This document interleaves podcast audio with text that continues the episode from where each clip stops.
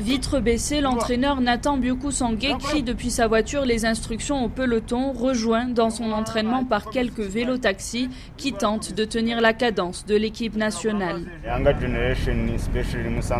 Beaucoup de monde de la jeune génération, surtout à Moussanze, parce qu'il y a le centre de formation, sont motivés pour commencer à s'entraîner eux aussi. Donc beaucoup débarquent au centre et demandent comment ils peuvent commencer. Alors on les envoie dans les différents clubs pour qu'ils gagnent de l'expérience. Dans le centre de formation, la plupart des cyclistes ont été repérés très jeunes par les entraîneurs. Patrick Biokusangé est l'un des plus anciens de l'équipe. Adolescent, il avait même abandonné l'école secondaire pour se consacrer pleinement aux compétitions. J'étais taxi vélo depuis 5 mois et j'ai entendu parler d'une course amateur. J'y ai participé avec mon vieux vélo. Cette course m'a fait rêver de devenir professionnel. Une ambition pour la plupart des jeunes sportifs, se servir du cyclisme comme ascenseur social, une aspiration renforcée par la promotion du sport dans le pays dès les années 2000 et renouvelée en 2019 avec le passage du Tour du Rwanda dans la catégorie la plus élevée des courses de l'Union cycliste internationale. Nacional.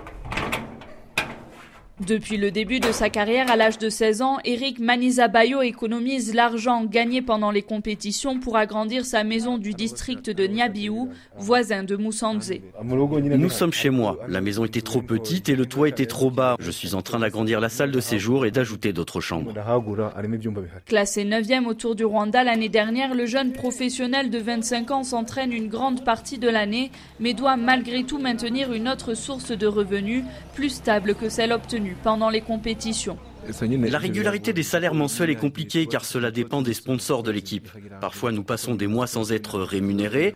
Pendant mes temps libres, lorsqu'il n'y a pas d'entraînement ni de compétition, j'aide ma mère dans les champs.